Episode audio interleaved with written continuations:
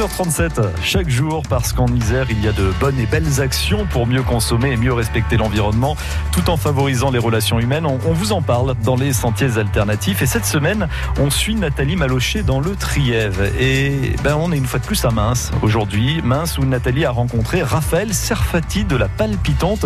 C'est un lieu qui se trouve au cœur du village. Dans le centre historique de Mince, d'ailleurs, hein, les vieilles rues pavées. Euh, et euh, nous sommes passé près de la Palpitante, un joli nom pour euh, un beau lieu. Nous avons poussé la porte et là, Raphaël est avec nous. Raphaël Serfati, bonjour. Oui, bonjour. Raphaël, la palpitante. Déjà, le nom est magnifique. Le lieu, si on aime les livres, alors là, on est gâté. Hein. Ah bah, ça tombe bien, c'est une, une librairie.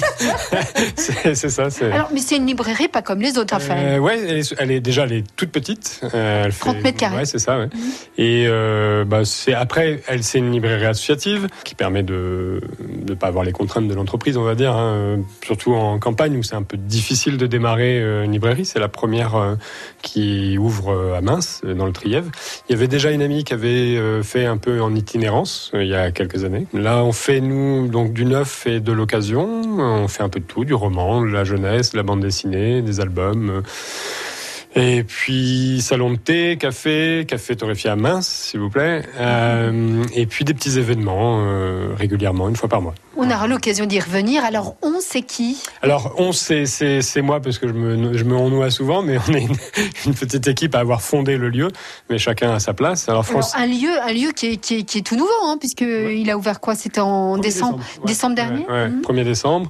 Alors, on, on, est un trio euh, assez rigolo. Il y a Francis Leblond, qui est sculpteur et qui est notre mécène. C'est, c'est lui qui... C'était son local avant d'exposition, et puis bah, maintenant, il reste euh, une sculpture qui tourne régulièrement il fait tourner une sculpture dans la vitrine. Alors, il y a Raphaël, il y a notre, euh, notre ami Francis le sculpteur, et puis une dame, je crois. Oui, Justine Balibar, qui est philosophe et qui euh, tenait absolument à faire partie de l'aventure, qui est une, amie à moi, et qui, euh, qui a trouvé le nom, La Palpitante, ce qu'on mhm. lui doit quand même. Mhm. Mais c'est une, philosophe poète un peu qui travaille beaucoup sur le paysage aussi. Vous avez donc décidé de créer ce lieu parce que ça manquait, ça manquait à la population, pas de librairie. Alors ici, vous l'avez dit, on trouve de tout, du livre d'occasion, du livre neuf d'ailleurs. Hein. Vous, vous êtes euh, spécialisé dans, dans l'illustration. Enfin, ça fait partie aussi de vos activités puisque vous êtes libraire, illustrateur et cuisinier. C'est ça, exactement. Ouais. Ouais, je, je, je m'ennuie pas trop le dimanche en général. les trois casquettes donc. C'est ça. Bah ici, euh, j'en fais euh, plus ou moins. Bah je fais un peu les trois en fait, hein, du sens que bah, je, je peux faire de, de, tout ce qui est communication, graphisme de, du lieu, le site, les papiers, blablabla. Je fais des petits biscuits euh, pour le salon de thé. Euh, et puis, bah, je, je, réexerce après 15 ans euh, mon métier de libraire. alors moi, j'étais spécialisé en jeunesse et en bande dessinée, mais je me suis ouvert à la littérature que, que je lis aussi, mais que je connais moins bien. Mais j'ai les, les, clients et les clientes qui m'aident pas mal là-dessus, mhm. quoi. Plus des amis et des camarades de libraires auprès de qui je prends des conseils. Et puis les lecteurs, les lectrices. Donc on est vraiment dans, dans l'échange et, et, et donc dans le don aussi, parce que j'imagine que les livres d'occasion, vous allez les récupérer à droite et à gauche, et c'est issu de dons également, des, clients qui viennent vous apporter des, livres à eux? Ouais, j'ai plusieurs circuits. Effectivement, j'ai des, gens qui m'amènent des livres. Alors euh, très peu à droite à gauche parce que moi je suis piéton, j'ai pas le permis, et donc je me déplace moins moins facilement à vélo euh, principalement. Et puis euh, je rachète des lots auprès de professionnels, de grossistes, auprès de copains bouquinistes à Grenoble, à Lyon. on fait des échanges. je fais tourner pour que justement ici pour pouvoir proposer une offre de qualité. Euh, vraiment, je suis axé là-dessus et ouverte à tous. Euh, moi, j'aime à dire que euh, je vais avoir Paul Auster, Jean-Paul Sartre, mais aussi Daniel Steele, Guillaume Musso. ou du Stephen King. Ou du Stephen King. voilà, aussi bien la nouveauté que les classiques.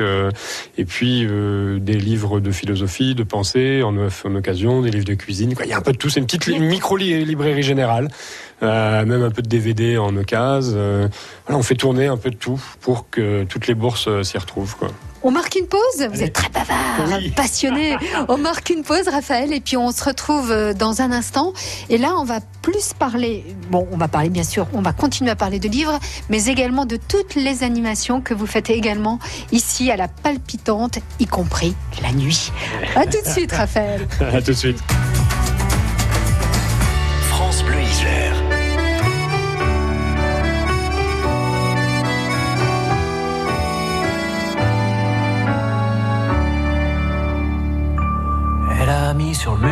Au-dessus du berceau, une photo d'Arthur. Rimbaud, avec ses cheveux en brosse, elle trouve qu'il est beau dans la chambre du gosse. Bravo, déjà les petits anges sur le papier peint, je trouvais ça étrange. Je dis rien, elles me font marrer, ces idées loufoques, depuis qu'elle est en cloque.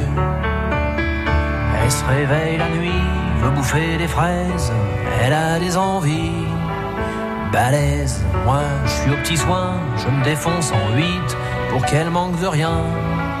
Ma petite, c'est comme si je pissais dans un violoncelle, comme si j'existais plus. Pour elle, je me retrouve planté tout seul dans mon froc depuis qu'elle est en cloque.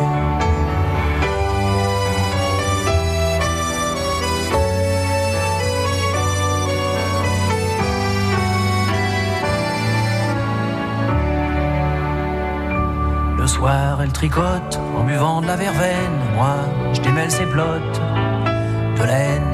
Elle use les miroirs à se regarder dedans, à se trouver bizarre. Tout le temps, je lui dis qu'elle est belle, comme un fruit trop mûr. Elle croit que je me fous d'elle. C'est sûr, faut bien dire ce qui est. Moi aussi, je débloque depuis qu'elle est en cloque. Faut que je retire mes grolles je rentre dans la chambre du petit rossignol.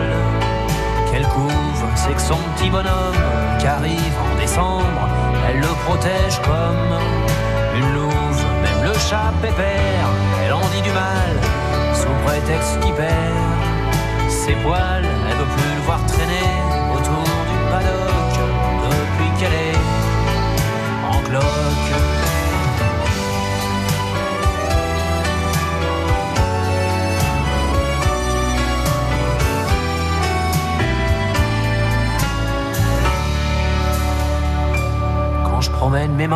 l'autre côté de son dos, je sens comme des coups de poing. Ça bouge, je lui dis t'es un jardin, une fleur, un ruisseau. Alors elle devient toute rouge. Parfois ce qui me désole, ce qui me fait du chagrin, quand je regarde son ventre. Et le mien, c'est que même si je devenais pédé comme un phoque, moi je serais jamais en cloque.